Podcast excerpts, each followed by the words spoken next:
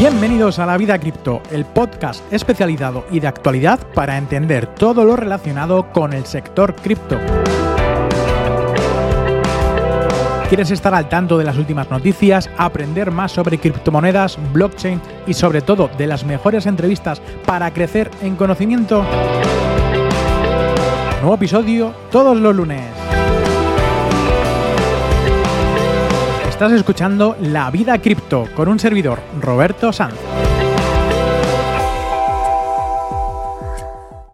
Muy buenas a todos y bienvenidos una semana más a La Vida Cripto, este podcast y también newsletter de La Vida Cripto, en el cual, pues bueno, estamos actualizados con, el tema de lo que son las criptomonedas, la economía, eh, todo lo que tiene que ver con, el, sistema eh, bancario alternativo también. Y bueno, este podcast viene también de la mano con muchas entrevistas. Ya sabéis que desde el año pasado pues vengo haciendo muchas entrevistas. También hay otro tipo de podcast que hablo yo más eh, en, este sentido, que siempre voy eh, contando pues o historias o bien pues eh, información de, alto valor, que yo creo que es súper imprescindible tener siempre a, día de hoy. Y hoy tenemos a un invitado muy especial que para mí, bueno, voy a hablar con él la primera vez, todavía no hemos hablado todavía en persona, eh, solamente nos conocemos a través de las redes sociales. Y para mí es un honor tener también aquí a Héctor Chamizo. Es un periodista, es streamer especializado en economía, en mercados y en fondos, y se le puede seguir también a través de medios escritos, porque escribe también para La Información y para Forbes. Eh, bueno, le vamos a hacer varias preguntas, ¿no? Y alguna de ellas va a ser, bueno, ¿Cuánto nos cuesta a los españoles la economía? Aquí en España es una pregunta eh, curiosa. ¿Cuáles son sus activos financieros favoritos? ¿Qué objetivos tiene en el futuro? ¿Qué, sector da más dinero dentro de la economía? A ver si nos puede indicar a ver eh, qué sectores para poder entrar eh, pueden ser rentables de aquí a, un futuro. Haremos, como siempre, el juego de las respuestas, del juego de las preguntas y respuestas rápidas. Y bueno, estas y muchas más preguntas, pues lo vais a tener aquí en el, en el propio podcast. Vamos a dar paso a la bienvenida a Héctor. Un placer, muchas gracias y bienvenido a la vida cripto. ¿Qué tal? ¿Cómo estás? Muchas gracias. Lo primero, mm, muchísimas gracias por las palabras que, has dedicado y, y, muchas gracias por invitarme y encantado a ver qué nos traes hoy por aquí. Hoy empatizo contigo mucho porque estoy en el lado opuesto al que, en el que me suelo encontrar, ¿no? Entonces, eh, vamos, me siento súper identificado contigo y con lo que haces y mucho ánimo porque además lo estás haciendo muy bien y, tienes invitados muy buenos también por aquí. Así que te animo a que, a que le sigas dando duro. Muchas gracias y bueno, pues eso, ¿no? El entrevistador entrevistado, es lo que va a pasar hoy. Eh, y bueno, quiero que te presentes también de forma rápida, eh, bueno, para aquellos que no te conozcan todavía, porque siempre hay mucha gente de que, de que todavía no nos han puesto ni cara ni, ni ojos, y que nos digas un poco a qué te dedicas, quién eres, Héctor. Bueno, pues lo has definido o lo has resumido muy bien. Soy periodista económico especializado en mercados, fondos de inversión, gestión de activos eh, desde hace más de 10 años. Hace 10 años que empecé en este mundo ya de manera más profesional. Antes sí que pues, eh, empezabas en los medios de comunicación como becario, eh, pero de manera profesional, digamos, con un contrato ya estable. Empecé en 2013, ¿no? Eh, justo en un año que además estaba muy mala la contratación en, en España. Antes sí que había hecho prácticas en 2009 en cinco días, luego estuve dando mis pinitos por el periodismo deportivo, lo he contado también por ahí en, en alguna otra entrevista que, que he tenido. Y en bueno, el periodismo deportivo pasé de estar en Eurosport, en Marca y en el mundo de deportes a luego otra vez volver al mundo de, del periodismo económico. Fue a través de estrategias de inversión en el año 2013, en un momento en el que no me esperaba absolutamente ¿no? la, vuelta. las cosas en el, en, el, en el, mundo periodístico no estaban en, eh, de la mejor manera posible en aquellos años. Eran, si recordamos la crisis, el momento de la crisis de la deuda eh, de Europa, em, el nivel del paro estaba muy elevado en España y bueno, me surgió esa oportunidad eh, con muy poquito dinero eh, de entrada, un contrato muy, muy, muy, muy bajito. Y a partir de ahí pues a, seguir creciendo, a formarme, em, de ahí pasé a, después a, a dirigentes fans and markets, a coordinar esa parte y luego ya pues eh, por cuenta propia, ¿no? Eh, y por cuenta propia con clientes y con cabeceras para las que he escrito como Business Insider, Forbes, La Información, Mercados, eh, Fan Society, Investing, bueno, pues una larga trayectoria en todo eso y por no aburrir a la audiencia, pues lo, dejamos resumiendo en, en, esto y hasta el punto actual en el que estoy, pues sigo como colaborador en medios de comunicación, también colaboro con algunos bancos de inversión, con algunas gestoras a nivel creación de contenido y luego pues mi proyecto a través de Twitch y, YouTube. En Twitch donde hago los directos, pues donde ahí intento fomentar un poquito la educación financiera que hace mucha falta en este país, información económica y análisis financiero con entrevistas, charlas, también con análisis propio, por supuesto, y, y luego pues en mi canal de YouTube donde hay edición y bueno, pues creciendo mucho ahí con un equipito de tres, eh, cuatro personas, yo más otras tres y, y bien, muy, muy contento con cómo están yendo las cosas. Bueno, genial, un, gran bagaje, ¿no? Todo lo que llevas eh, ya trabajado y todavía lo que te queda por delante, que te lo preguntaré más, más adelante. Eh, bueno, veo que en, redes sociales eh, estás muy activo, de hecho te, sigo en, varias redes sociales. ¿Y cuál dirías que a día de hoy sería tus fuentes de ingreso principales? Porque las redes sociales a día de hoy ya puedes, se puede monetizar de muchas maneras diferentes, pero ¿cuáles serían tus ingresos recurrentes o principales, por así decirlo? Pues ahora mismo eh, mis ingresos recurrentes y principales, la mitad es eh, todavía la creación de contenido periodístico, eh, pues artículos para la información, para Forbes, para las colaboraciones que, he comentado.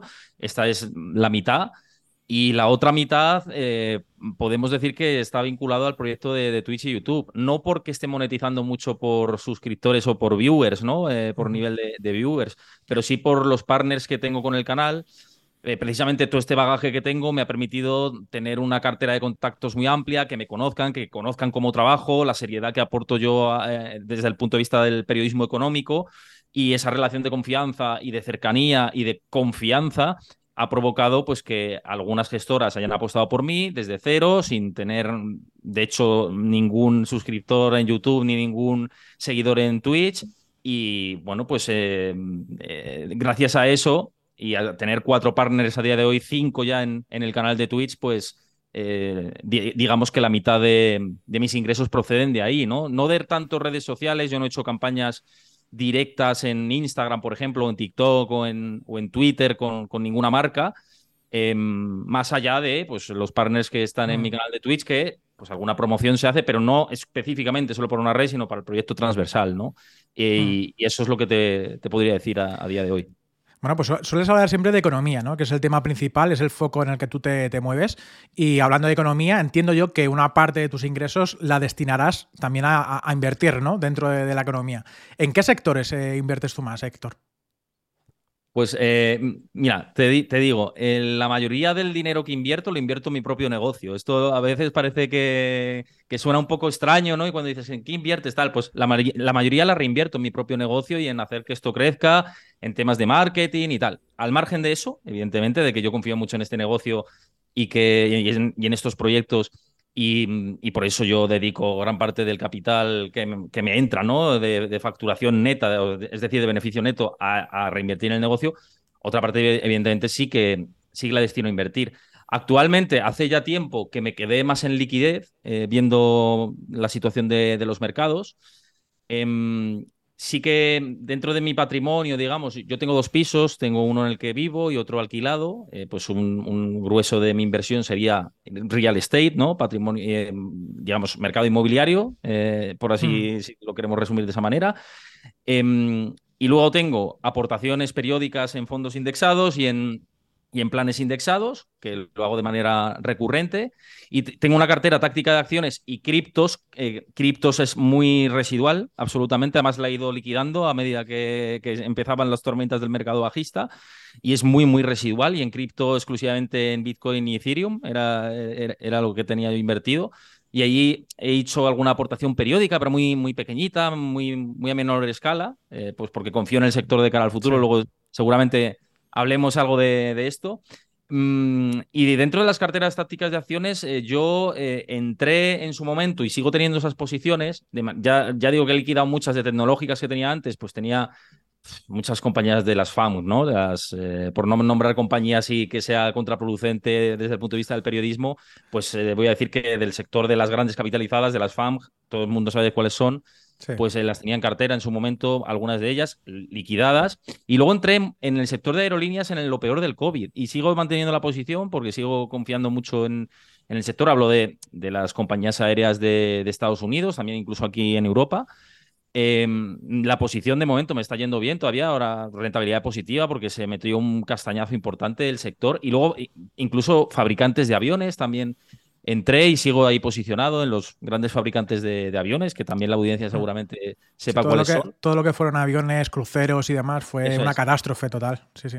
Ahí entré, ¿no? Y, luego tengo mucha, mucha confianza en alguna compañía histórica con más de 100 años de, historia, eh, muy rival de la primera, de, digamos, la primera compañía del streaming, muy rival, y que, bueno, pues está muy diversificada a nivel de negocios, a nivel de, de activos y bueno, pues yo confío mucho en, esa compañía de, cara al futuro. La gente seguramente sepa cuál qué compañía es, ¿no? Se dedica al cine, ¿no? Principalmente, o sea que ya sabéis qué empresa, de qué empresa estoy hablando. Em, y ahí asumo pérdidas a día de hoy porque hay un, ha habido una corrección bestial. Evidentemente hay, hay una corrección muy fuerte y estoy ahí en red numbers, ¿no? En números rojos. Pero sí que tengo confianza de cara al futuro en que pues una compañía con un track record tan histórico, con bien dirigida, con una diversificación tan fuerte, pues tenga ese potencial. Entonces, eso es la cartera táctica de que tengo, pero la mayoría, insisto, es liquidez. Es decir, probablemente un 70% de la posición de lo que tengo abierto en, en los brokers a través de los que invierto, o sea, es liquidez no sea, sino es liquidez, eh, lo afirmo. Eh, pero ¿dónde creo que puede haber eh, alternativa de cara a 2023 o dónde lo veo yo por la información que manejo y poco, y me puedo equivocar, aquí cada uno tiene sus... Opinión crítica de cada uno, sí. exactamente, igual que pues ahora mismo si vendiese esta compañía que te digo que está en números rojos, pues liquidaría, ¿no? Una, tendría unas minusvalías importantes, pero la idea es largo plazo, ¿no? Entonces, ¿dónde veo? Pues mira, veo mucho interés en el real estate americano, porque ha habido una corrección brutal del mercado inmobiliario y la va a haber todavía más. Eh, no he entrado todavía, pero estoy ahí a nivel particular, insisto, y esto no es recomendación de inversión. Vamos a abrir el, disclaimer para que la gente lo tenga claro y siempre presente.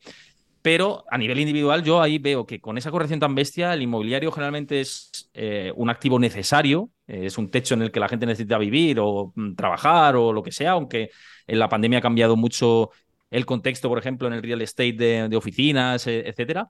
Pero sí que, sí que veo interés por, por esa depreciación tan fuerte que ha habido en, a nivel del mercado hipotecario en Estados Unidos, eh, de la solicitud de hipotecas, las viviendas pendientes de formalización, toda esa tendencia descendente que está habiendo, creo que en algún momento ya va a tocarse el suelo y cuando vea indicios de recuperación, ahí sí que tendré el radar puesto claramente para, para entrar. Y luego, em, eh, el tema de por qué no entro ahora y a lo mejor hay gente que me dice, ¿y por qué no? Pues eh, como seguramente luego vamos a tocar mucho o vamos a tocar algo el tema macro y es porque considero que en el segundo semestre del 2023 vamos a tener una situación económica más difícil, no tiene por qué haber una crisis sistémica tipo 2008 eh, del sistema financiero, me refiero, pero sí una recesión cíclica y esto probablemente haga que muchos activos todavía no hayan tocado suelo y, el inmobiliario pues seguramente tampoco. Entonces, ¿por qué no ahora? Porque tengo ese, esquema en la mente, pero luego los escenarios también son movibles y, a lo mejor tengo que envainarme la espada y decir, pues vamos a, cambiar de, estrategia, ¿no? Pero mi estrategia básica y base, eh, centrándome en, lo que veo actualmente, es, esa, ¿no? Eh, dentro del mercado inmobiliario. Y luego también veo mucho interés con el mismo esquema eh, o con la misma estrategia de inversión que te comento sobre el real estate en las small caps. Las small caps son, tienen mucho riesgo, esto es que lo sepa también todo el mundo, es son que tienen un riesgo descomunal pero eh, son las primeras que se suelen recuperar después de una recesión económica. Si bien un escenario de recesión económica, que es el escenario base que manejo, creo que las small caps y esto es una opinión personal, insisto, eh, seguramente tengan más potencial que las mega caps, ¿no? Que, han sido las que han tirado el carro. Sí, que tengan un gran fundamental detrás que con, el recorrido, ¿no? Que, lo veamos, que tengan ese, valor ahí detrás. Eh, nos has hecho una radiografía completa, ¿no? De, todo el mercado, de, tu, de, lo que está en tu mente, ¿no? en plan de inversiones. Y te quería preguntar, ¿no? ¿Cómo es, eh, es tu día a día? Porque al fin y al cabo yo como analista también me pongo delante del ordenador, veo tres, cuatro noticias de las más importantes que yo ya las tengo más o menos filtradas, eh, miro portfolio, miro mercados, miro gráficas. ¿Cómo es tu día a día en, la vida de Héctor? Porque pues lo haces todo desde casa, ¿tienes alguna oficina, tienes que ir a algún sitio, a alguna reunión? ¿Cómo es? No, mi, oficina es mi casa, básicamente por, por, una cuestión de tiempo, ¿eh? y por simplificar eh, todo, al final haces que la mayor parte del tiempo y para ser más productivo, pues eh, hacerlo desde casa siempre te, lo soluciona. Llevo teletrabajando yo ya pues más de siete años o de seis años, por ser un poco más concreto, más de seis años. O sea, llevo teletrabajando mucho tiempo. Pero ¿cómo es mi día a día? Pues eh, eh, vivo prácticamente para mi trabajo, te, diría, y con tanta diversificación que te he comentado antes, pues no podría ser de otra manera. Entonces yo, em, cuando me levanto, siempre he hecho un vistazo a, la información económica, he hecho un vistazo a los medios estadounidenses, principalmente a Reuters, a CNBC, a Bloomberg, a The Street, a Market Watch, ¿no? a las principales cabeceras estadounidenses relacionadas con mercados y me hago un esquema mental, ¿no? De por dónde van las cosas. Luego leo en Twitter a analistas de referencia que yo sigo, eh, a, Lance Roberts, a Elisa Abramovich, a, bueno, pues a muchos analistas, muchos de ellos que están vinculados o muy mencionados por Bloomberg, y veo un poco la composición del lugar. Y luego ya eh, lo último, y esto a lo mejor es en, la primera media hora ¿no? del día, pero como muy rápido, muy lo escaneo, digamos, hago un escaneo de cómo está la situación. Y luego lo que hago es eh, abrir el correo electrónico y me empiezo a mirar ya papers eh, de, banca de inversión, informes de, departamentos de research de los principales bancos de inversión de Estados Unidos, analistas, hago a lo mejor alguna llamada o hago algún contacto con, con, fuentes mías, ¿no? Personales y ya empiezo a, a, idear. Y entonces empiezo a proponer ya temas para los que escribir, para los medios para los que escribo, en función a esto que veo. Y, entonces, bueno, en la primera parte del día la dedico a, creación de contenidos, tanto para los medios para los que colaboro como para eh, las agencias de comunicación para las que también colaboro, o las, los, las gestoras de fondos con las que tengo eh, relación y colaboro también. Y bueno, me, dedico a esa parte, ¿no? A la, creación puramente eh, de contenido a nivel producción, de escribir, ¿no? Sí. Y, además de todo eso, mm, mientras voy ahí escribiendo, también voy echando un ojo a las redes y demás. Eh, eso en la primera parte del día. Luego, a partir de la una de la tarde, empiezo a mirar y a hacer contenido ya para redes sociales. De una de la tarde a dos y media aproximadamente. Ahí me dedico exclusivamente a mirar a redes sociales, redes sociales muy a tope, incluso programando contenido para redes, tanto para Instagram como para Twitter, como para. Voy programando contenidos, incluso para tener al día siguiente. Y ya después de comer eh, me dedico plenamente a, prepararme los programas que tengo para, para, Twitch, que generalmente son a las 6 de la tarde, salvo los viernes que es a las 4 de la tarde, eh, de martes a, viernes, con lo cual el lunes em, lo tengo siempre más, más liberado. Y, bueno, eh, cuando acabo a las 7, 7 y pico de la tarde, es cuando ya empiezo a tener algo más libre, pero no porque tengo que mirar, ir mirando cómo van las estadísticas en redes, en YouTube, en Twitch, etcétera eh, correos que se me han quedado pendientes y pues casi te diría que hasta las 8 no soy persona para hacer otras cosas. es, una, es, una, vida ajetreada, ¿no? Porque el hecho de, que, de crear contenido es, como que te atrapa también, ¿no? Que estás también. El hecho de trabajar en casa, que a mí también me pasa, que llevo ya más de. Bueno, en general llevo unos cuatro años también trabajando desde casa. Eh, te consume, ¿no? Te consume de que estás, yo qué sé, aunque tengas que pasar la aspiradora, eh, por ejemplo, pero estás ahí pendiente del mercado, de lo que está pasando, te pones un podcast de, por detrás o, lo que sea.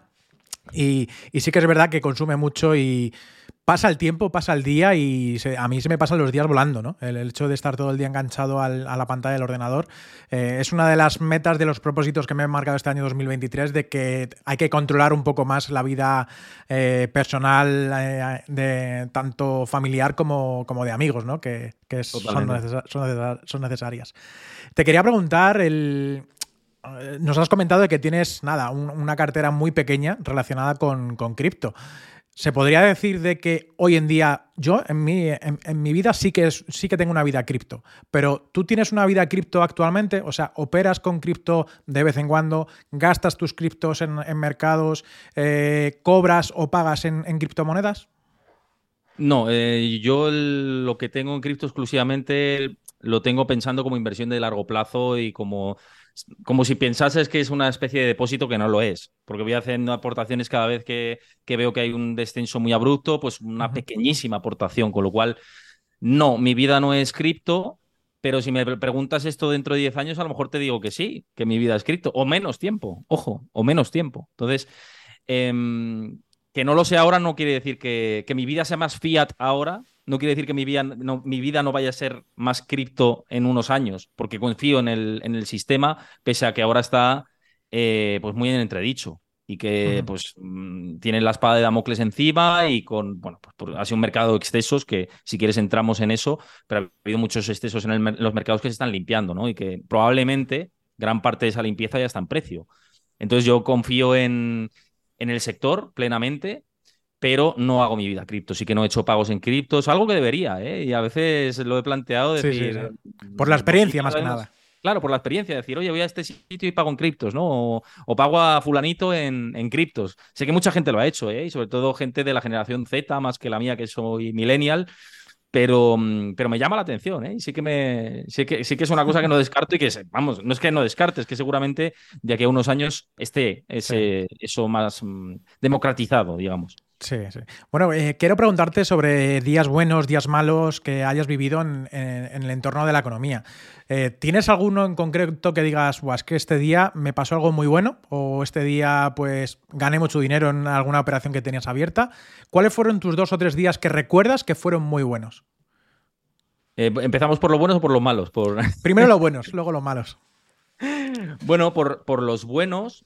Em, te diría que alguna operación con alguna gran tecnológica que antes comentaba, ¿no? De, estos bull runs tan fuertes que tuvimos en, el mercado en la última década, pues es que hubo muchos días muy buenos de, a lo mejor operaciones muy tácticas de swing trading que, yo he tenido, ¿no? Y, pues ganarle un, ciento y pico por ciento, que tampoco es tanto, pero para mí yo, es que no soy excesivamente agresivo eh, con mi patrimonio. Simplemente hay una parte de la cartera que sí soy más táctico, pero sacar un ciento y pico o coger eh, con alguna de largo plazo y venderla con un 3 por, pues eh, es una cosa muy, muy exitosa, ¿no? Y de decir, joder, pues con esto me voy a poder invertir en, en, esto otro, ¿no? Porque al final yo eh, lo que he hecho con mi cartera es ir, no he liquidado para llevarlo a mi cuenta corriente, sino es dejarlo para invertir a futuro.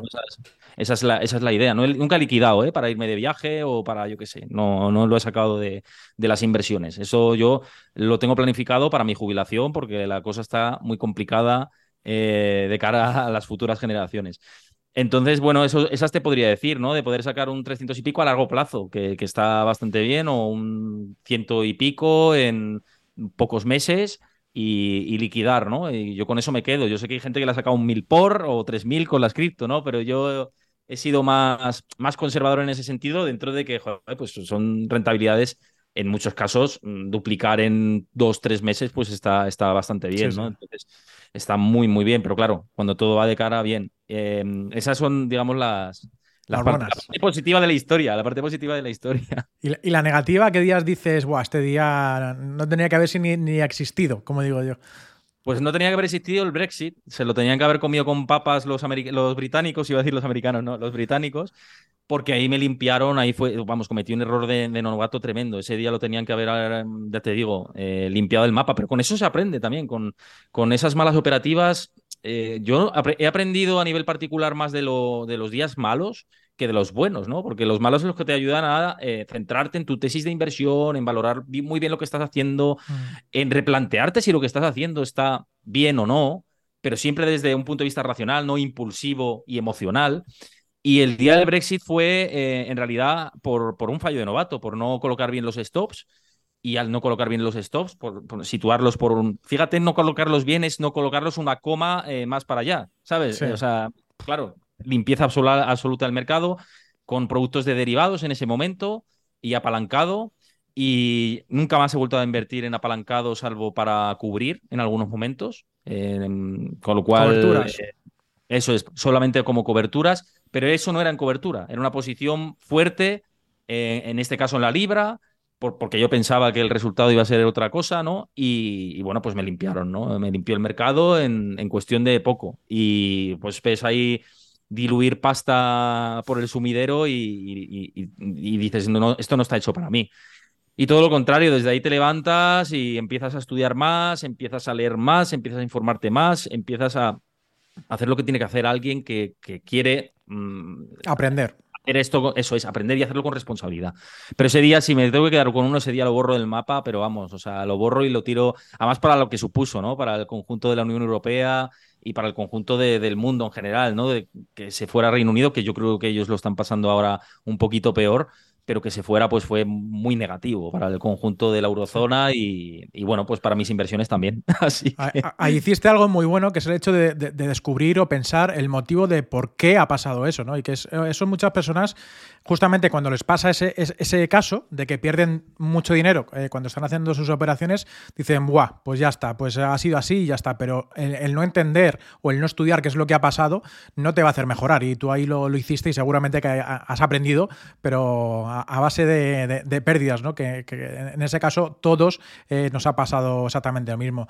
Te quiero preguntar que eh, de las preguntas que hemos eh, que he hecho al principio, eran sobre tema un poco más personal, tema objetivos, tema hitos en la vida. ¿Cuáles han sido aquellos objetivos que te marcaste o que querías hacer cuando tú eras niño? ¿Has conseguido parte de esos objetivos?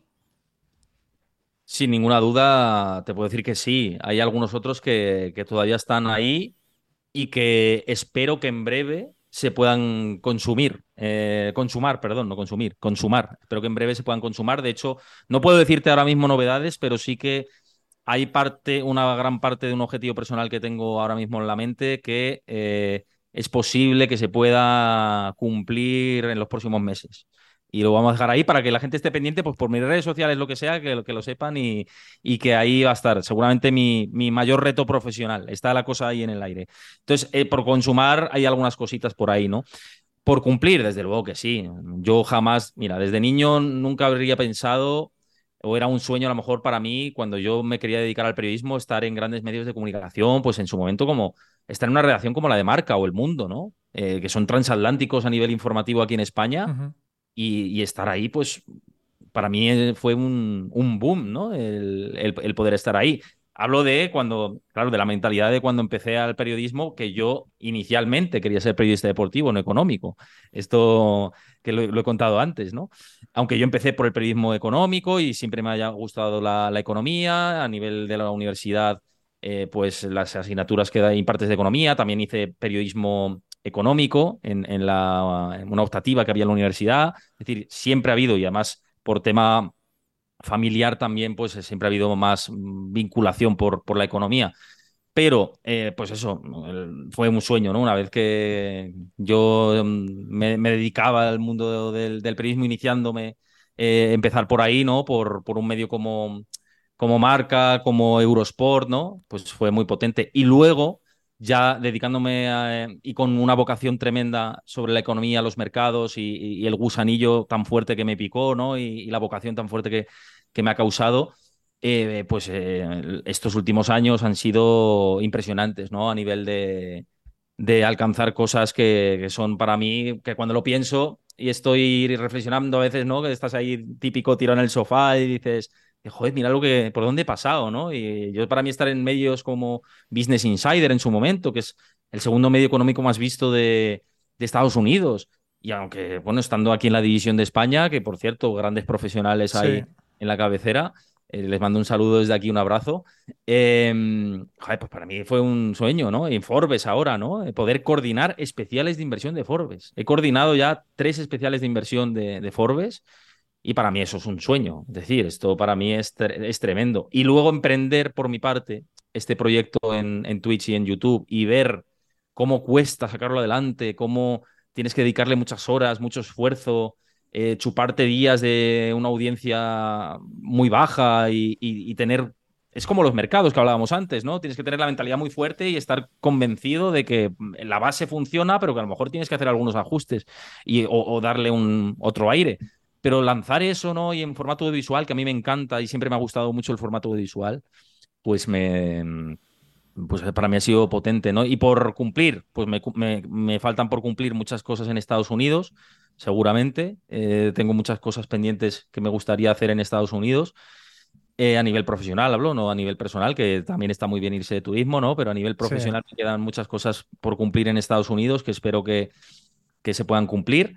Y, además de todo esto, pues eh, seguramente hacer más formato audiovisual, poder a lo mejor eh, contar o que desde algún medio de comunicación audiovisual cuenten con mi presencia como colaborador, etcétera, pues para mí también sería un, un reto importante y seguir diversificando ¿no? mis, mis líneas de emprendimiento. Así que yo soy muy inconformista, Roberto, la verdad, eh, soy bastante inconformista. Me gusta pelear las cosas y seguir creciendo y creciendo ¿no? y hacer las cosas bien y grandes. Y seguramente estas cosas que te digo, pues eh, cuando si las cumplo te diré, pues ahora yo quiero otras, estas otras más. Eh, yo siempre tengo hambre. ¿no? Soy como, un, como una persona obsesionada por comer. O sea, que siempre tengo hambre y, ganas de seguir mejorando. Lo mismo me pasa a mí, soy en el ámbito laboral eh, siempre soy muy cabezón. O sea, cuando se me mete algo en la cabeza, quiero hacerlo, quiero hacerlo, quiero hacerlo, quiero hacerlo, y hasta que no lo consigo no, no paro. Y muchas veces, pues oye, no todo sale como, como uno quiere, pero sí es verdad que cuando eres persistente, pues al fin y al cabo acabas cumpliendo ¿no? Eso, esos, esos hitos. Me acuerdo yo perfectamente que, bueno, en YouTube para mí fue uno de los días también más bonitos, por así decirlo, porque tengo vídeos con muchas visualizaciones y otros con no tantas. Pero cuando me llegó una notificación de que llegó a un millón de, visualizaciones en total, dije, wow, o sea, wow. O sea, un, millón, ¿eh? de personas han visto el contenido que yo hacía. Esto te estoy hablando del año pasado. Y para mí fue decir, Madre mía, es que el camino todavía que queda por, por recorrer. Creo que ambos tenemos un, perfil muy, muy similar, que es evangelizar ¿no? con, el sector económico. Yo más tirando un poco más al, sector cripto, blockchain y, demás, y tú un poco más, ¿no? En ese sentido, a, un ámbito un poco más bursátil, tradicional, ¿no? Eh, llevar a la economía eh, a todo el mundo. Y te quiero preguntar ya acerca del dinero. Vamos a hacer unas preguntas eh, relacionadas. Es, Héctor, ¿qué hacemos ahora mismo con el dinero? Cuéntanos. bueno, yo no soy quien para recomendar al final, porque no soy asesor financiero. Yo puedo hablar de mi experiencia particular y personal, que es lo que, lo que comentaba antes, ¿no? Que, hago con mi cartera. Eh, bueno, para qué hacer con el dinero, primero tienes que plantearte qué perfil de inversor eres, ¿no? Eso es lo primero de todo. Y si eres más conservador, más neutro, más agresivo, eso es lo primero de todo. Luego, no, no es lo mismo, eh, pues mis padres que están jubilados ya, que hacen con su dinero, que yo, que tengo 34 años, o que mis primos, ¿no? Que son, tienen veintitantos años. No es lo mismo eh, eh, en función a la edad, me refiero. Porque una persona de menos edad puede, puede, asumir muchos más riesgos que una persona que tiene que preservar patrimonio por su jubilación. Es una cuestión lógica. Entonces, ¿qué hacer con el dinero? Pues va a depender un poco también del perfil de riesgo, de la edad que se tenga y, por supuesto, del momento macro actual. Eh, yo creo que son los tres pilares y factores que influyen a la hora de qué se debe hacer con el dinero desde mi humilde punto de vista, sin entrar en yo recomiendo ni yo recomiendo nada. Y quien, y, quien diga yo recomiendo sin tener titulación, cuidado, ¿no? Que los reguladores tienen los anteojos puestos seguramente. Así que eh, cuidado con ese, cuidado con todo eso, ¿no? Entonces, yo a nivel personal, ¿qué hago con mi edad? Pues eh, lo que he comentado antes, mucha diversificación, que esto está muy manido en el mundo económico. Esto, repetirlo, pues suena hasta aburrido decir no poner los huevos en la misma cesta, etcétera. Esto ya es. Ya, no lo sabemos todo eso. Sí, suena coñazo absoluto, ¿no? Pero bueno, diversificar, por supuesto que sí. Em, yo aproveché en un momento una oportunidad para comprar un piso y luego cuando me quise mudar a un piso más grande, pues alquilar ese piso, con lo cual inmobiliario siempre es interesante, con lo cual si alguien pueda estar pensando, ¿qué hago con mi dinero? Comprar un piso. Me preguntan mucho ahora por redes, Roberto, si ahora se compra un piso. Y digo, bueno, es que depende. Porque cuando tienes que esperar tanto, muchas veces, estás esperando el market timing, hacer market timing con el mercado inmobiliario a veces es muy difícil. Evidentemente, los tipos de interés ahora están muy, muy altos, los precios todavía no, no, han corregido nada, sino que siguen subiendo y quizá no sea el mejor momento, ¿no? Pero también depende de, de donde encuentres. Hay chollos. Sí, el precio. Eh, si consigue el buen precio, lo mismo sí, te salen los números. Es, exacto, exactamente. Es como, no, la bolsa no, la bolsa no hay que tocarla. Bueno, la bolsa, cuidado. Hay acciones que han caído un 70% con, con unos balances sólidos y con unos proyectos de crecimiento a largo plazo que a lo mejor pensando en largo plazo, ¿por qué no vas a estar en esas compañías? Antes he nombrado una de ellas, por ejemplo, ¿no? Y que con mm. esas caídas pues, a lo mejor eh, se pueda entrar. Entonces, yo creo que por el momento en el que, en el que estamos a nivel económico, eh, y entrando y contestando la pregunta de qué hacer con el dinero, yo sigo estando en liquidez todavía en gran medida, pero eh, pienso que en este primer semestre la renta fija está cotizando unos múltiplos ya muy, muy atractivos, está empezando a cotizar a unos, con unos descuentos importantes, con lo cual para un inversor, por ejemplo, conservador, pues tener cupones del 4% en renta fija americana, pues es que no lo veíamos esto desde hacía no sé cuánto tiempo, claro. Es verdad que la inflación es lo que, la que es, ¿no? Pero pensando en un largo plazo, ¿por qué no? ¿No? ¿Por qué no vas a invertir en, en renta fija? Es mi opinión, ¿eh? En este primer semestre, con toda la caída que ha habido, quizás sea el momento y yo ya estoy empezando a, mirar por ahí también, que antes no me dio tiempo a hablar de, todas, todo lo que era la cartera, ¿no? Pero, eh, o de todas las ideas. Pues entonces, para un inversor conservador o para uno agresivo que quiera cubrir un poco cartera, pues renta fija es una opción. Eh, por supuesto que si vamos a un escenario de desaceleración, mineras de oro, oro, pueden funcionar bien, porque siempre que el dólar cae y que hay una desaceleración del, PIB y que los tipos de interés reales se ponen en positivo, entran en terreno positivo, el oro lo suele hacer relativamente bien, ¿no? Y, suele comportarse bien. De hecho, en estas últimas semanas, en estos últimos meses, el oro ha vuelto otra vez a coger, a, calentarse, ¿no? Entonces, el oro, para mí, todo lo relacionado con el oro es una opción también a tener en cuenta y eh, hablo de esto un poco desde ya. Y ya, pues pensando en el futuro, lo, otro que he comentado, ¿no? Eh, lo otro que he comentado, a nivel táctico, insisto, porque lo grueso, y esto es una idea que eh, la gente que no tenga mucha educación financiera y que no se quiera comer la cabeza, lo más sencillo que puede hacer son aportaciones periódicas. DCA en fondos globales, por ejemplo, indexados globales al MSCI World o al S&P 500 es una opción también muy, muy interesante. Incluso el propio Warren Buffett, ¿no? Aboga por, por esta tipología de inversión, que es el inversor más conocido por el mundo. seguir sus pasos, ¿no? Realmente de lo que, lo que hace en su cartera. Eso es. Para alguien que no tenga mucho conocimiento y no se quiera eh, quemar la cabeza, pues destinar una pequeña parte del ahorro hacer lo que sea. Hay gente que dice, es que no me llega para fin de mes. Digo, hombre, a 20 euros, 50 euros puedes apartar para ir aportando. Bueno, pues a lo mejor, sí, bueno, cuadrándome, digo, pues eh, haz aportaciones periódicas aportaciones periódicas a este tipo de, vehículos y quizá pues mm, dentro de un tiempo tienes ahí un colchoncito que, no te, te sorprende. te sorprende lo que Son varias cosas, ¿no? Claro, son, son, varias ideas que se pueden tener. Una parte, una cosa, la parte táctica, que es la que digo, oro, renta fija ahora, eh, la parte de lo que he dicho de, small caps al principio, eh, etcétera, ¿no? El real estate americano. Esto es la parte táctica, una parte de la cartera. Y la otra parte de la cartera más estructural de largo plazo, pues con fondos eh, indexados o fondos de gestión activa incluso, pensando pues en temáticas, megatendencias como eh, la robótica, futuro, se me ocurren ¿eh? algunas que puedan tener, o la demografía, el sector salud, biotech vinculado a el biotech vinculado a la salud.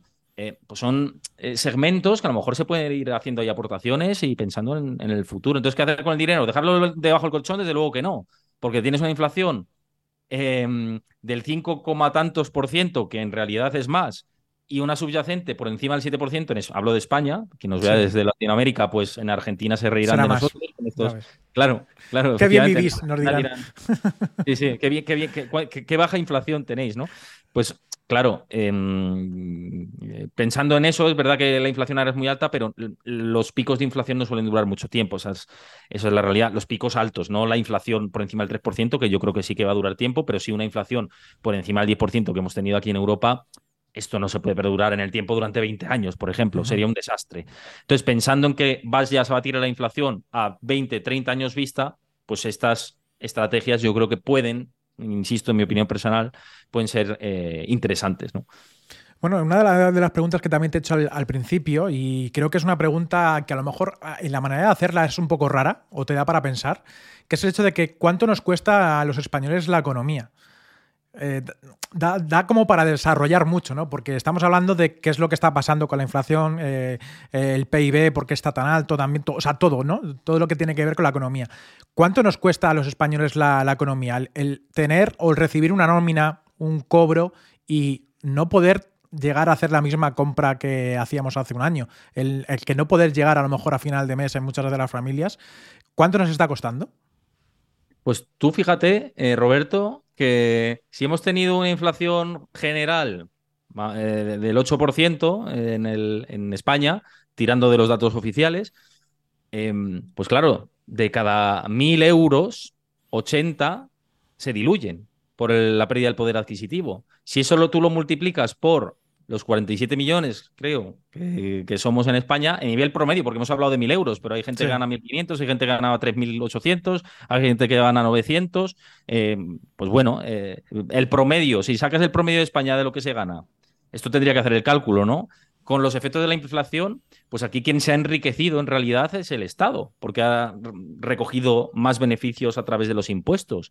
Es el año, fíjate, en el en los primeros eh, nueve meses del año ya se había recaudado más que el año que más se había recaudado, a falta de tres meses de finalizar. Es el año que más se ha recaudado vía impositiva en, España. Em, pero luego, a, su vez, no se ha reducido el gasto. Y de, hecho se ha aumentado ciertamente el gasto. Y los ingresos han sido mayores. Con lo cual, eh, la economía sigue en un estado deficitario. Deficitario, para quien no se eh, escuche y no tenga conocimiento, es que gastamos más que ingresamos. La, economía española gasta más que ingresa. Con lo cual, si a eso se le añade el efecto inflación a nivel eh, contribuyente, la pérdida es brutal, ¿no? Y si esto se sigue repitiendo eh, en los próximos años, pues podemos tener una pérdida del 20% de poder adquisitivo de aquí a los próximos 5, 8 años. Y eso es brutal. Imagínate un 20% menos de lo que estás ganando, ¿no? O os lo digo a todos vosotros. Con lo cual, em, por seguir un poco con, el hilo este que estoy comentando y recogiendo lo que decía anteriormente, es necesario sí o sí o también mover el dinero porque el gobierno va a ingresar más. Y no, no hablo de colores políticos porque yo no quiero entrar en, en política, ni mucho menos, porque esto es... Em, esto es, esto es compartido por el resto de, gobiernos de todo el mundo en los que hay una, alta inflación, que ahora la hay prácticamente en todo el planeta, y todos están recaudando eh, ostensiblemente más, ¿no? Entonces, em, no va de colores, sino va de realidades que tenemos. Al, gobierno le puede interesar incluso, a cualquier gobierno, una inflación de en torno al 3%, 3 y pico, porque va a recaudar más, pero al contribuyente le están robando más dinero de, su cuenta corriente. De su cuenta corriente, entre comillas, porque no es, no es de su cuenta... Del día a día del día a día, exactamente. Entonces, ¿qué nos cuesta la economía? Nos está costando mucho. Y como no nos enfrentemos y nos pongamos el escudo de combate, ¿no? Eh, un poco sacando el símil de la Edad Media y te pongas la cota de malla y te saques la espada y tal, eh, y vayas desnudo por el campo de batalla, em, pues tu dinero se va a diluir con los años. Y vas a ver una pérdida de poder de compra importante. Lo que antes podrías comprar eh, con 100 euros, dentro de 10 años, a lo mejor compras un tercio o bueno, un tercio no, un tercio quizás sea demasiado, ¿no? O sea, demasiado poco, pero en 20 años sí, a lo mejor sí que compras un tercio. Hay muchos reportajes y lo podéis ver a través de internet de lo que se llenaba el carro de la compra hace 20 años y lo que se llena ahora. Eh, con, con esta espiral de inflación. Y es acojonante, o sea, te quedas diciendo, madre mía, la pérdida de poder, la pérdida del valor, ¿no? Del dinero fiat en los últimos años, ¿no? El, el, euro, el dólar, etcétera, ¿no? Entonces, nos cuesta muchísimo. No sé en números redondos, pero lo que decía al principio, eh, habría que hacer el cálculo del 8% sobre cada familia y si ese 8% no se ha movilizado, ¿no? En términos de ganar rentabilidad. Y de hecho, mucha gente que haya estado invertida a largo plazo sin haber liquidado posiciones, pues ha tenido más pérdidas todavía, ¿no? Eh, o si las ha liquidado en pérdidas, pues más pérdidas todavía con respecto a la inflación. Con lo cual, sí, ya son pérdidas realizadas. Y... muy mala. Sí, sí. Oye, en, la pregunta de. Mm, eh, si empezarás de cero, porque tú has tocado tema económico periodístico, eh, perdón, tema eh, deportivo y tema económico. Si volvieras otra vez de nuevo a empezar y te dieran la lección, ¿volverías a elegir el ser periodista económico o más bien periodista deportivo? No, elegiría periodista económico sin lugar a dudas. Sin lugar a dudas, no me lo pensaría.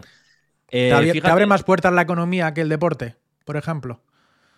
no es que te abra más puertas la economía que el deporte, sino que el deporte es un sector, por mi experiencia personal, en el que sí que puedes hacer buenos amigos y los amigos que haces son amigos que pueden perdurar mucho tiempo, pero en el que hay mucho ego metido dentro y mucha envidia y llueven muchos cuchillos y es todo mm, demasiada crispación y luego es un periodismo muy ligado al fútbol, ¿no? Y no a otros deportes minoritarios, que yo a mí me encantan los deportes minoritarios, ¿no? Yo me veía con mi padre por las tardes snooker, mismamente, o mm, de todo. Yo he visto de todo. A mí me encanta el deporte, ¿no? Entonces, eh, pero no es por el deporte en sí, lo, que te digo, por la parte del periodismo eh, deportivo, es por el sector por dentro.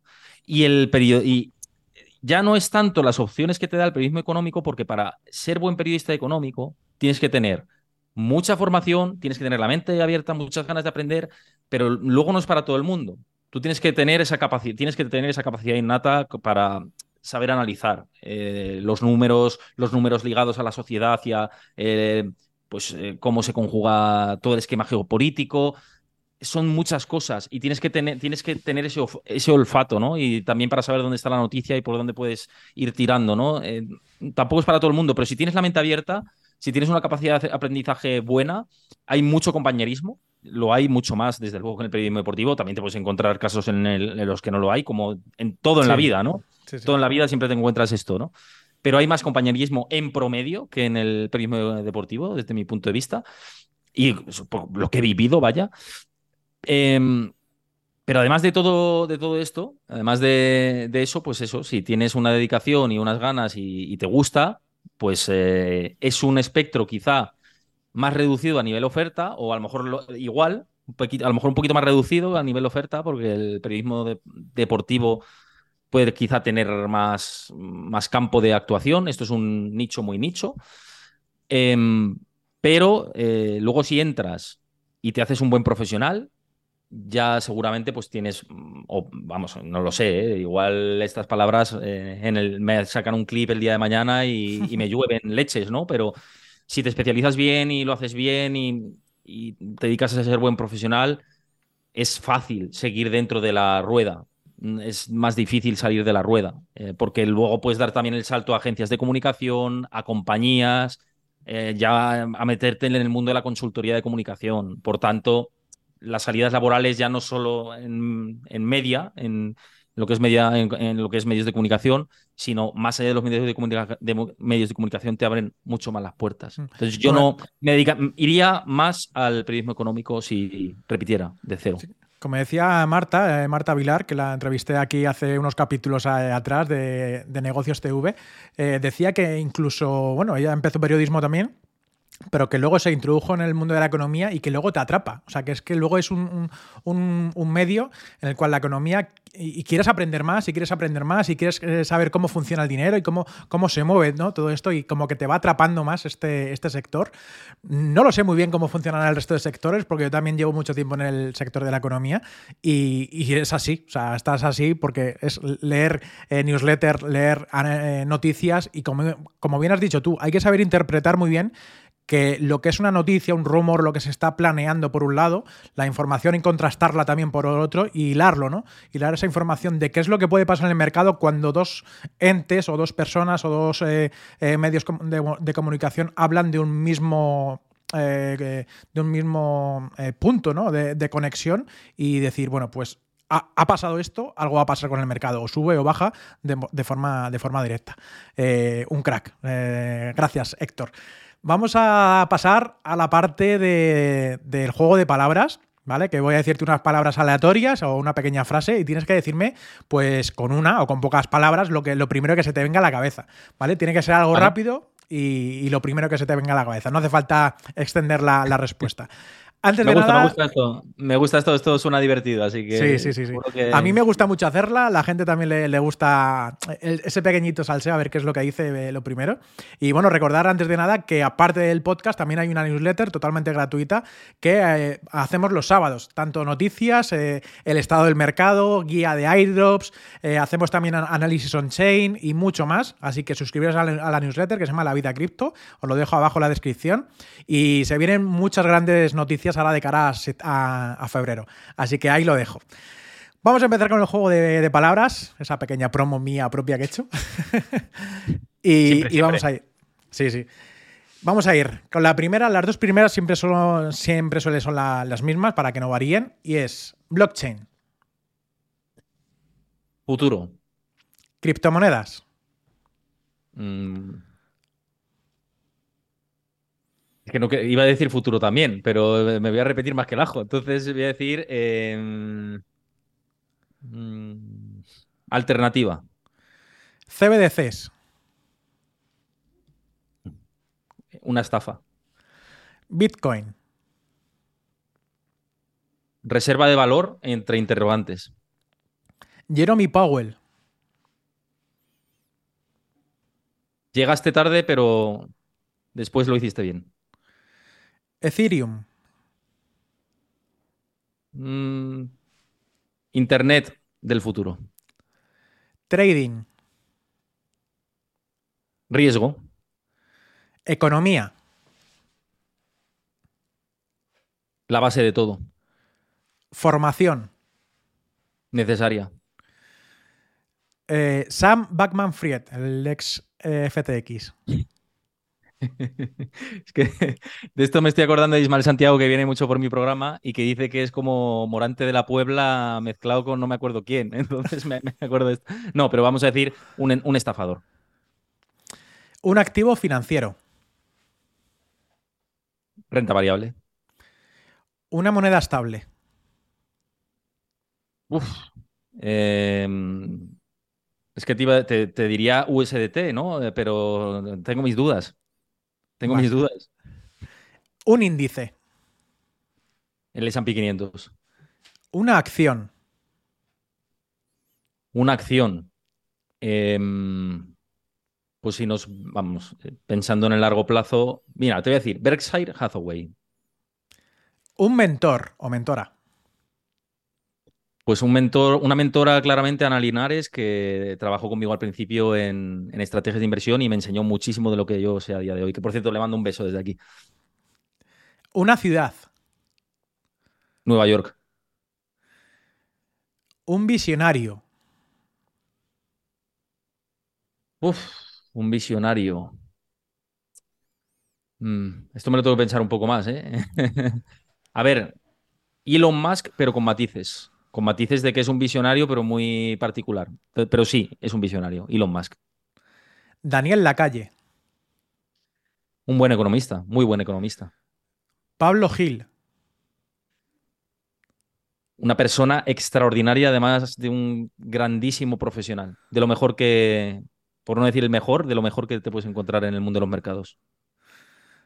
Marc Vidal. Un periodista como la copa de un pino y un crack. Eli de Ferrari. una muy buena amiga eh, y una influencer financiera que fomenta mucho la educación financiera y que se le ocurra mucho. Y una grandísima persona, por supuesto. Roberto Sanz. Pues eh, te acabo de conocer y lo que he conocido muy bien, un crack, vamos a decir. Eh, muy bien. Gracias. Twitch o YouTube. Mm, esto es papá o mamá, ¿eh? Pero Twitch. Una comida. Una comida, cordero asado, una- un lechazo asado. Eh, un restaurante favorito. Un restaurante favorito. Uf. Em, hay varios en Madrid, pero mira, te voy a decir Cielo en Madrid. Me gusta mucho. Para ir así en un día especial. En, en Chamartín está. Ah, Chamartín. Bueno. Un juego de mesa. Eh, el tabú. Siempre es divertido. También es de palabras. Dime un deporte, tanto que te gustan. Triatlón. Y una habilidad. Cantar. Dime qué experiencia te gustaría vivir, que no has vivido todavía. ¿Qué experiencia me gustaría vivir? Em, entrevistar a Warren Buffett. Tres deseos. ya está complicado cada vez, es bastante más complicado, por, por desgracia, ¿eh? O sea, no. Tres deseos. Tres deseos. Mm, que se acabe la guerra en Ucrania. Em, mm, bueno, claro voy, a, eh, claro, voy a decir tres deseos como para la humanidad en general, ¿no? Que se acabe O la guerra en Ucrania, claro. Que se paralice el cambio climático y, y para mí, pues que tenga una jubilación tranquila y una vida estable. O sea, ya con eso me, me conformo. Y la última, Héctor Chamizo. ¿Qué opinas de ti? Pues una persona que humildemente intenta hacer lo mejor posible su trabajo y que no se rinde ante nada y que busca la seriedad, mm, el rigor y la máxima profesionalidad pro- posible en lo que hace y con siempre la mente abierta y muchas ganas de aprender. Bueno, pues muy bien. Hasta aquí las preguntas y respuestas rápidas. Muchas gracias. Y vamos a ir ya terminando esta, esta entrevista con eh, las, mm, unas preguntas que siempre suelo hacer que ya son un poco más como personales o, de crecimiento interior. Que, creo que siempre vienen bien a todo el mundo. Y es el hecho de que, bueno, la primera, la de siempre, es que ¿quién conoces tú que yo debería conocer? Aquella persona que para ti ha sido algo relevante, te ha llamado la atención o crees que, puede nutrir el hecho de que más personas le conozcan. Uf, es que hay muchas personas. En el ámbito periodístico, pues por ejemplo, antes te he mencionado a una de ellas, que es mi amiga Ana Linares, ¿no? Eh, desde luego que, que, es para conocerla porque es muy buena persona, siempre con la. siempre dispuesta y con un talento increíble, ¿no? Por, por eh, la pedagogía y por saber enseñar lo que, lo que ella conoce. Con lo cual, pues evidentemente, eh, por supuesto que la tendrías que conocer. Es que muchos los has mencionado incluso en el test rápido, ¿no? Pero. Eh, conocer también, pues José María Luna, por ejemplo, es un asesor financiero independiente. Mm, él se estaba, estuvo muchos tiempo, mucho tiempo durante, bueno, durante muchos años en Profime AFI y luego se, se, lo montó de manera independiente. Y es, más allá de que es un profesional impresionante y que se, le ves sus intervenciones en medios de comunicación, tienen unas dotes comunicativas y una capacidad de, de traspasar la pantalla impresionantes, sino que es una persona de 10, no, de 20. Y yo me quedo con las personas de 20. Entonces, ¿por qué le debes conocer? Porque es un gran profesional, pero sobre todo porque es una gran persona. Eh, igual que te digo José María Luna, te digo Pablo Gil o te digo Elie Ferrari, que los has mencionado anteriormente.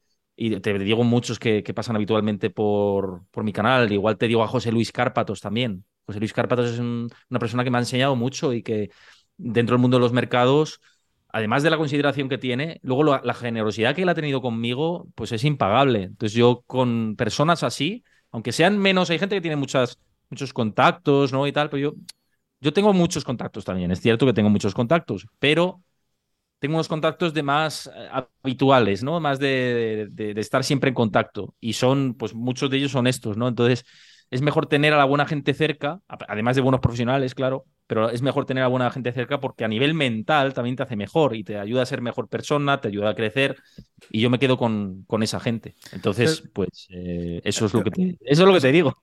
Es la frase que se dice, ¿no? De, tú eres quien, eh, de las personas que te rodean, ¿no? O algo así era la frase, ¿no? Que, tú eres esa persona de las seis o siete personas que te rodean alrededor, ¿no? Y, eso es totalmente verdad. En cuanto a lecciones de, vida, eh, ya a título personal, ya no estamos hablando profesional, sino ¿Qué lección de la vida has, aprendido, ¿no? que hayas eh, descubierto o a base de tortas o a base de decir tus padres, tus abuelos, de, bueno, tienes que aprender esto y esta es tu, lección? ¿Qué es lo que has aprendido de, la vida? Es que fíjate, te voy a contar una cosa que nunca, nunca he contado en ningún podcast ni en ningún programa, y que a veces, pues mira, ya que me dices lección de lo que he aprendido, eh, me viene al pelo para, para contarlo. Em, la lección es básicamente hacer frente al, miedo. ¿Y por qué digo esto? Yo cuando tenía seis años, eh, yo y mi familia, con mis padres y mi hermano, tuvimos un, un, accidente muy, muy turbio, ¿no? Muy fuerte, de un accidente de que explotó una bombona de gas y bueno, de hecho estamos aquí eh, de milagro, estoy aquí hablando contigo. Y claro, eso te marca desde, porque la personalidad ya sabes que se desarrolla hasta los siete años principalmente, dicen los, los psicólogos. Y yo, a raíz de eso, cambié mucho como persona. Empecé a tener eh, muchos más miedos. Tenía miedo a dormir por las noches a oscuras, ¿no? Tenía que dormir siempre con un, una luz encendida. Y, mm, ¿Y por qué digo el aprendizaje? Porque a partir de ahí, cuando aparecen los miedos y me han perseguido durante toda mi vida y ciertas inseguridades, eh, te das cuenta de que tienes que hacerlas frente, ¿no? Y gracias a eh, trabajo interno, a, la ayuda de profesionales, que muchas veces esto es un estigma, ¿no? Y se ha tenido durante muchos años como un estigma el recurrir a ayuda de un profesional cuando se necesita. Pues es muy necesario, porque gracias a eso puedes ver cosas del pasado que te han hecho progresar y te ayudan a, enfrentarlo. Entonces, la principal lección ha sido, ha sido esa, ¿no? Hacerle frente a las inseguridades y a los miedos de por vida que me derivan de este eh, hecho tan traumático que, tuve cuando era pequeño y que mm, ayuda a sacar uno de los principales aprendizajes que es todo sigue y en cualquier momento, además, como en cualquier momento la vida te puede poner al otro lado, pues es mejor disfrutar de lo que se tiene, afrontar con responsabilidad y con ganas e interés los retos, pero sin sentirte paralizado ni bloqueado, ¿no? Por, por esos miedos y esos, eh, esas incertidumbres que tienen. Y ese es el, la principal, eh, el, principal aprendizaje que saco de, la vida y de la lección ¿no? que comentabas. Qué, gran reflexión. Yo, fíjate, no, no he tenido nunca un, caso así similar, pero sí que ¿no? en esos casos que, te derrumbas, ¿no? que al fin y al cabo como que estás en el suelo, abajo del todo, son los que te hacen decir es que hay que levantarse, hay que seguir hacia adelante y, con todo. ¿no? Eh, hablando de eso, de las personas ¿no? que estaban alrededor, que bien has dicho tú que por suerte están, están a tu lado, ¿quién ha sido esa persona que te haya inspirado más? ¿De, de tu familia o amigos? Pues a ver, de, mi familia, en realidad yo tengo un hermano y tengo a, mis padres y te diría que los tres me han influenciado mucho y por supuesto en la actualidad mi mujer me, me influencia a todo, ¿no? Es, es el pilar de mi vida, trabaja conmigo, está dentro conmigo en el proyecto de, Twitch y de, y de, YouTube. Por cierto, le mando un, beso desde aquí para cuando lo vea, que se, se la va a chupar entera la charla seguro, que cuando la, eh, a ver si dices algo que, que, no lo sabía ella, ¿eh? ¿Te imaginas, no? Sí, sí. Le saludo y luego dice, bueno, como me voy con las maletas, hasta luego. no, es broma. Eh, no, pero estas cuatro personas en concreto em, me han influenciado mucho. Mi hermano, por ejemplo, que es, mi hermano es mayor que yo, ha sido un modelo a seguir. Mi madre igual, ¿no? siempre me ha dado el cariño que necesitaba en todo momento, el apoyo ante esas inseguridades y esos miedos que comentaba antes, ¿no? Mi padre, pues igual, mi padre ha sido muy referente para mí. Eh, mi padre no, se ha dedicado al, al, mundo del periodismo ni mucho menos, ¿no? Pero él, él era informático, de hecho se ha jubilado hace bien poquito y es muy vinculado al sector bancario, ¿no? Pero mi padre era muy exigente consigo mismo, como yo. Entonces, él me ha inculcado mucho el ser exigente para que las cosas salgan bien. Eh, y pues es duro porque muchas veces es una frustración constante con uno mismo y eso es como la pescadilla que se muerde la cola, pero eh, te ayuda a no rendirte nunca, nunca bajar los brazos, eh, estar siempre mm, inconforme, ¿no? Y yo soy muy inconformista, siempre quiero que salga todo mm. bien. y mm, bueno, pues eso, eh, mi núcleo familiar, cada uno ha tenido su peso y luego pues mi mujer en el día de hoy pues es que es mi, apoyo principal y ya no es el apoyo, sino que es que sin ella no saldrían los proyectos de, digitales que tengo adelante. Así que mm, una trabajadora como la Copa Un Pino, eh, muy paciente, siempre eh, muy productiva y bueno, pues me han enseñado muchísimo. Me han, enseñado a, seguir adelante y a no rendirme, a tener siempre ganas, felicidad y, y, actividad, ¿no? Y inquietud. Qué, fuerza da la, familia ¿no? y, las parejas, sobre todo. Oye, en cuanto a consejos, eh, eh, no sé, pero a mí de, pequeño siempre me han dicho: no hagas esto, no hagas lo otro, que si no en el futuro va a pasar no sé qué. ¿Tienes algún consejo que te hayan dado tus padres eh, cuando tú eras pequeño que quieras conservar o que quieras inculcar a, a alguien más, a los que te están escuchando o a quien sea? Pues siempre abordar todo desde la humildad. Eh, y a valorar lo que se tiene. Me han enseñado mucho a valorar lo que se tiene, ¿no? Eh, yo en mi entorno, no en mi entorno más cercano, ¿no? Pero sí, digo, en, el entorno social, ¿no? Siempre has visto gente que enseguida, pues, por ejemplo, empieza a ganar más dinero y dice, venga, me compro un cochazo, o yo qué sé, y tal, igual. En mi familia eso nunca se ha hecho, ¿no? Y hay veces que ha entrado más dinero, hay veces que ha entrado menos, pero siempre ha, habido como una capacidad racional de, decir, no, hay que guardar porque ahora nos va bien, pero en el futuro no se sabe. Y pues ese consejo de en el futuro no se sabe, es ser humilde con lo que se tiene y disfrutar, porque al final es verdad que el, dinero eh, está en gran medida para disfrutarlo, eso es cierto, pero no está para ser ostentoso, en mi opinión, ¿eh? cada uno hace lo que quiere, pero en mi opinión no está para ser ostentoso y decir tengo mucho dinero y mira tal, no sé qué, y mira, me he comprado esto y me he comprado lo otro y me tal, y hay mucha gente que enseguida saca a relucir sus cosas con el dinero y, yo, por ejemplo, pues, joder, ahora la verdad no me está yendo mal a nivel económico y yo tengo mi coche desde hace 7, 8 años, tengo un Kia Rio, lo digo aquí públicamente y no pasa nada, un Kia Rio Concept muy sencillo y yo podría tener otro coche, mucho, mucho, mucho más caro, pero no quiero porque es que para qué, yo no soy en eso, y eso eh, me lo enseñaron mis padres, en ser funcional, en buscar eh, eh, que sea útil. claro, útil y que te haga feliz, pero eh, tener un coche que valga más dinero me, va a hacer más feliz. ¿Por qué? Porque tiene más ceros el coche. Si el coche vale eh, mucho menos en cuanto sale del concesionario, ¿no? Por poner ese ejemplo. Entonces, ser humilde y ser responsable con, todo. Yo me quedaría con eso, con y ser, eh, pues eso, yo creo que mm, la humildad al final, ¿no? y me quedo con esos con esas enseñanzas que intentaré yo en el futuro transmitírsela a mis, a mis hijos. Hmm. Tienes unos puntos que son muy, muy interesantes porque hablas precisamente de que, que por mucho que más dinero ganes, eh, la humildad tienes que seguir teniéndola, ¿no? Y hay una parte muy fundamental que para mí me ha cambiado el modelo también de, de pensamiento, que es el hecho de la libertad. Ya no la libertad económica, que tanto se suele decir, sino la libertad de tiempo. La libertad de tiempo va asociada también con la economía, está claro. Pero, ¿qué es para ti la libertad? Pues eh, la libertad de tiempo para mí es la principal libertad. Es que lo has definido perfectamente.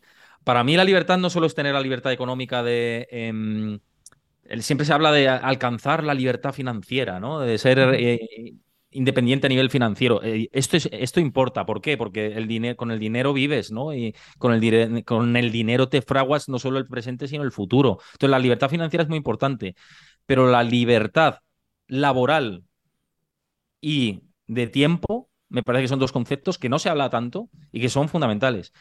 Yo, Roberto, he tenido, eh, yo soy freelance desde hace mucho tiempo, yo he tenido un montón de ofertas para incorporarme por cuenta ajena a medios de comunicación, a agencias de comunicación, a empresas para llevarles la comunicación.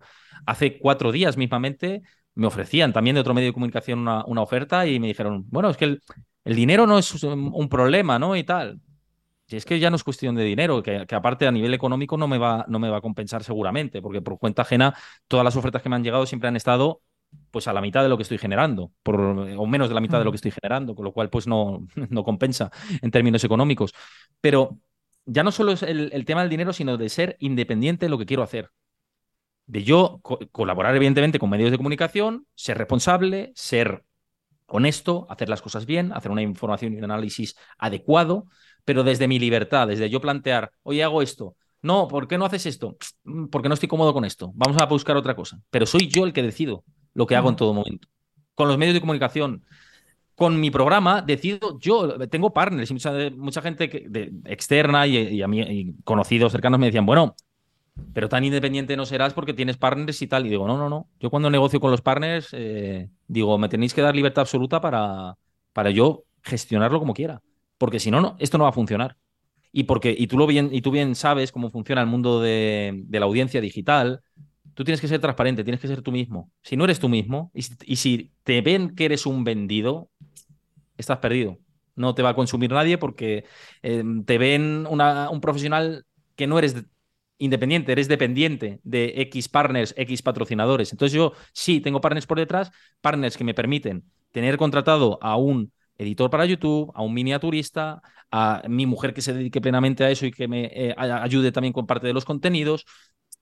Para eso son los partners. Pero yo les digo que tengo que ser independiente a la hora de gestionar el contenido. El contenido, que es lo más valioso ¿no? del canal, claro. Exactamente, exactamente. Entonces, em, volviendo a tu pregunta inicial, em, la libertad de tiempo y la libertad laboral me parece que es fundamental para alcanzar tu máxima felicidad, porque yo sé lo que es trabajar por cuenta ajena también.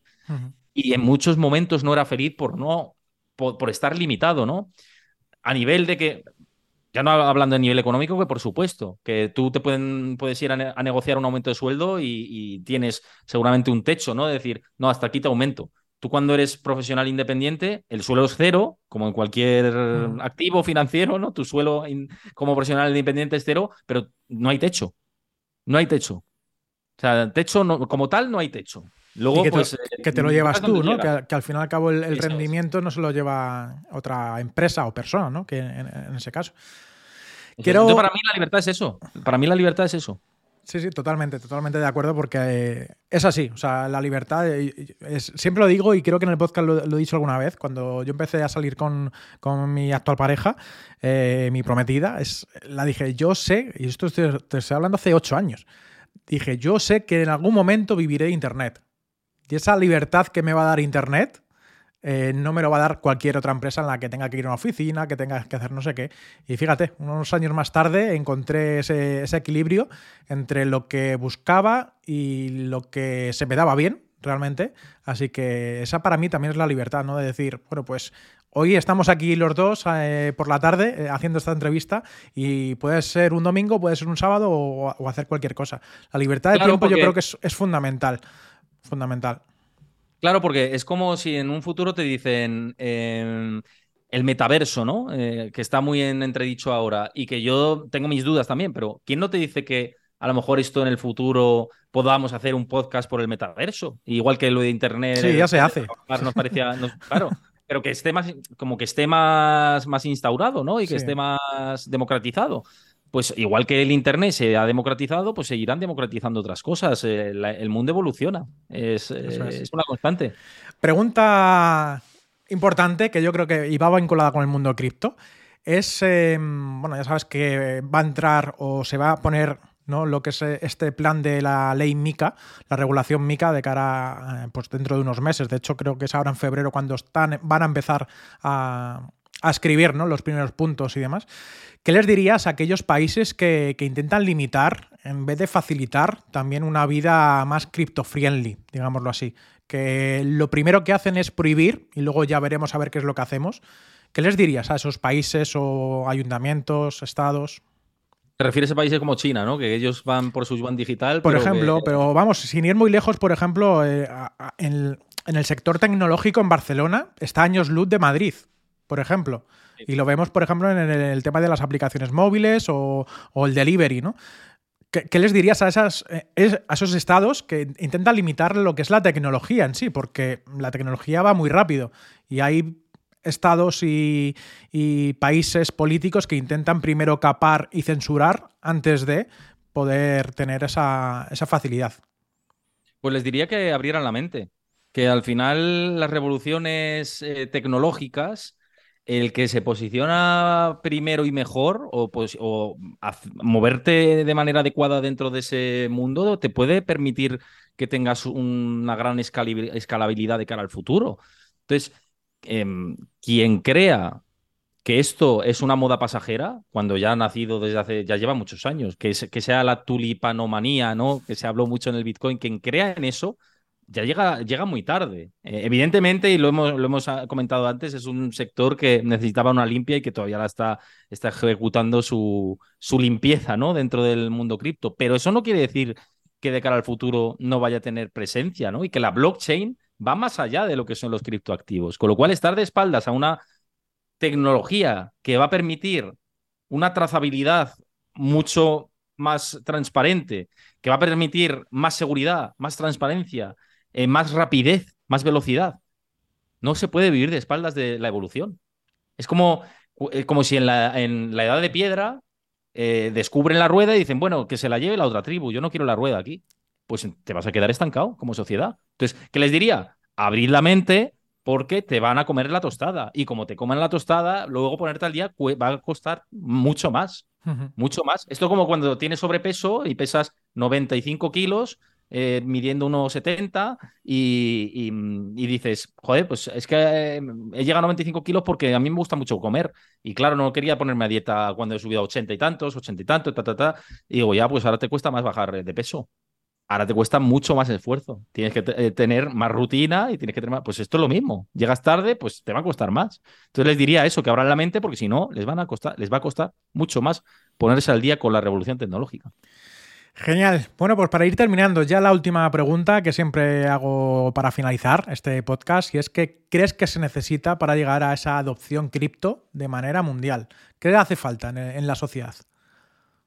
Pues mira, hacen falta varias cosas desde mi punto de vista. Una de ellas es eh, que haya una regulación más clara y que seguramente en el ámbito europeo MICA va a ayudar, pero si Estados Unidos también va por la regulación, ayudará igual que en el resto de activos financieros, pues que no sea un mercado salvaje en muchos casos, evitará muchas estafas, mucha gente que se queda pillada en proyectos que no tienen sentido, eh, pues eh, estafas piramidales como lo que parece que, que tenía nuestro amigo Sam Bankman Fried, ¿no? Eh, que tiene, huele a estafa. montado. huele a estafa piramidal desde, desde donde vivo yo, imagínate, y no vivo en Estados Unidos ni en las Bahamas. O sea que, imagínate. Entonces, eh, la, regulación yo creo que va a ayudar. Esa es una de las cuestiones, ¿no? Em, ¿Qué más? La adopción institucional, sin lugar a dudas. Cualquier activo grande, el oro mismamente, ¿no? Que dice la, claro, el oro, el oro tiene una capitalización que es mucho mayor todavía, o el mercado de bonos es gigantesco. ¿Por qué? Porque está el institucional detrás, porque están los estados y las, las grandes gestoras de fondos, los grandes bancos de inversión y un largo etcétera. ¿Qué le falta al ecosistema cripto? Una adopción institucional masiva. La adopción institucional ya está llegando, es cierto que, que ya hay gestoras de fondos eh, grandes tipo BlackRock, ¿no? Goldman Sachs, eh, etcétera, que están abriéndose al mundo cripto desde una posición todavía muy pequeña y muy a baja escala, pero eh, lo irán haciendo. Y cuando lo vayan haciendo, entonces ya sí que es cuando el mercado cripto se va a solidificar, a ser estable, a tener potencial y solidez. Pero será cuando entonces no tenga tanta volatilidad ni tenga unos rendimientos tan descomunales. O sea, que la gente también lo entienda, ¿no? Que mucha gente dice, no, cuando la regulación y con la inversión institucional, esto va a subir un 4, un 10.000%. Es al revés, en realidad. Con una adopción institucional y una regulación y un. Pues sentando los cánones de un mercado regulado y, legal, es cuando entonces vas, puede, puede que el Bitcoin sea reserva de valor, que es para quizá lo que está configurado, y cuando pues otros proyectos tengan una, un mayor sentido, pero no unas rentabilidades tan desmesuradas como la que hemos visto en el pasado. Es mi opinión. Y esto lo vimos, por ejemplo, en el año 2000 con la, con la burbuja tecnológica, con la burbuja de, los, de las .com, que me recuerda mucho a lo que ha pasado. Muchas startups saliendo a cotizar, mucho furor, mucho inversor minorista metiendo su pasta sin tener ni idea dónde, dónde entra su dinero, porque su vecino le ha contado que en no sé qué .com eh, es el futuro y tal y joder, a mí me han llegado a contar de aquella época que había proyectos que ni siquiera vendían nada todavía y que eh, era por expectativas de lo que iba a vender en el futuro. Es decir, comprabas papel literalmente, no comprabas, comprabas expectativas. Y en, en, las que ha pasado mucho eso. Se han comprado expectativas. Entonces, cuando eh, ese mercado se limpió y cuando las tecnológicas empezaron ya a hacer cosas útiles, y cuando hubo dinero institucional fuerte detrás, mucho mayor, y cuando eh, muchas startups desaparecieron y otras aparecieron, pero eh, para tener una mayor solidez de cara al futuro, entonces eh, ahí sí que tuvo sentido las tecnológicas. Y yo pienso lo mismo con las cripto. Les pasa, le falta eso, aprendizaje también, porque es un mercado muy joven, le falta aprendizaje, regulación y adopción institucional. Esas son eh, mis tres variables que yo creo que harán que, el ecosistema triunfe de cara al futuro. Y si les termina faltando alguna de esas patas, no terminará triunfando. Pero yo creo que sí que habrá ese. Mm, o sea, sí que ha llegado para quedarse, que es un, también una frase muy manida y, muy aburrida, igual que lo comentábamos antes. Pero es así. pero es así, es así. Yo creo que sí que la tecnología está ahí y no puedes ir en contra de una tecnología tan potente. Quizá que, haya, que aparezca una tecnología mejor que la blockchain, pues puede ser, ¿no? Seguramente puede ser, porque el ser humano siempre em, va progresando. Pero la que tenemos ahora, de momento, mm, ha llegado para quedarse y para ser eh, garantía del futuro, seguro. Bueno, Héctor, pues eh, finalizamos ya el podcast. Ha sido un placer tenerte aquí. Eh, cuéntanos dónde te pueden seguir en las redes sociales, porque seguramente este podcast le haya le, hayas abierto ¿no? la, mente, los oídos a, muchas personas y que te quieran seguir a ti también en redes sociales. Eh, cuéntanos, en Twitter, ¿cómo, ¿cómo, es? Pues en Twitter es Héctor Chamizo, como mi nombre y apellido. Eh, simplemente, pues Héctor Chamizo, en Instagram igual. Y es que es muy fácil, ¿eh? O sea, todas las redes es igual. Eh, en, en Twitch, que para quien quiera ver programas en directo, que lo he comentado antes, son de martes a viernes eh, los eh, de, martes a jueves son de, a las 6 de la tarde. Mm, yo lo voy anunciando más por mis redes sociales y por mi canal de Discord, que también os invito a que os unáis a mi comunidad de Discord, que ahí estamos haciendo una comunidad chula. Y, mm, bueno, pues de martes a jueves es a las 6 de la tarde y los viernes es a las 4 de la tarde. Mi canal de Twitch, que es Héctor Chamizo, y luego mi canal de YouTube también hacemos edición de vídeo de, parte de contenido que, que hacemos en streaming eh, pues Héctor Chamizo también. Así que fácil seguirme con mi nombre y apellido, me encontráis, eh, me encontráis rápido. Eso es, pues ya le podéis seguir a Héctor, no obstante dejaré también en la descripción sus enlaces. Suscribiros a la newsletter, lo vuelvo a decir, es un contenido de alto valor que estamos eh, emitiendo todos los sábados por la mañana y va a venir una segunda newsletter también ya para, para el mes de febrero, que si os gusta el entorno cripto, os gusta el entorno blockchain, estar actualizados, tener referencias del sector de grandes analistas y demás, pues bueno, con esa newsletter es la única que de los pocos emails, como me dijo el otro día un suscriptor, dice, es el único email semanal que espero en la semana. Ni el, de mis jefes lo, espero.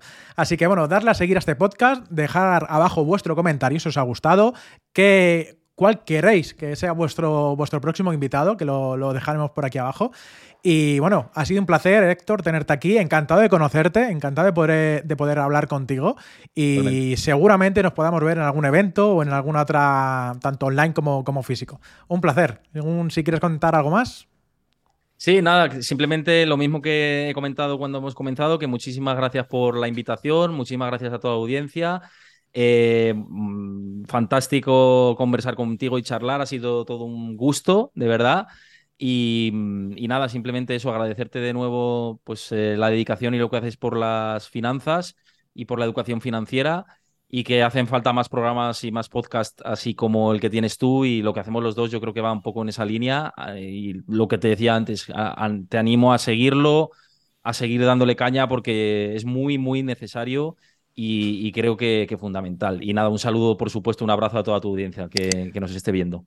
Genial, pues muchas gracias. Eh, ya sabéis, darle like a este vídeo y nos vemos la semana que viene aquí en el podcast de La Vida Cripto. Un saludo a todos. Chao, chao.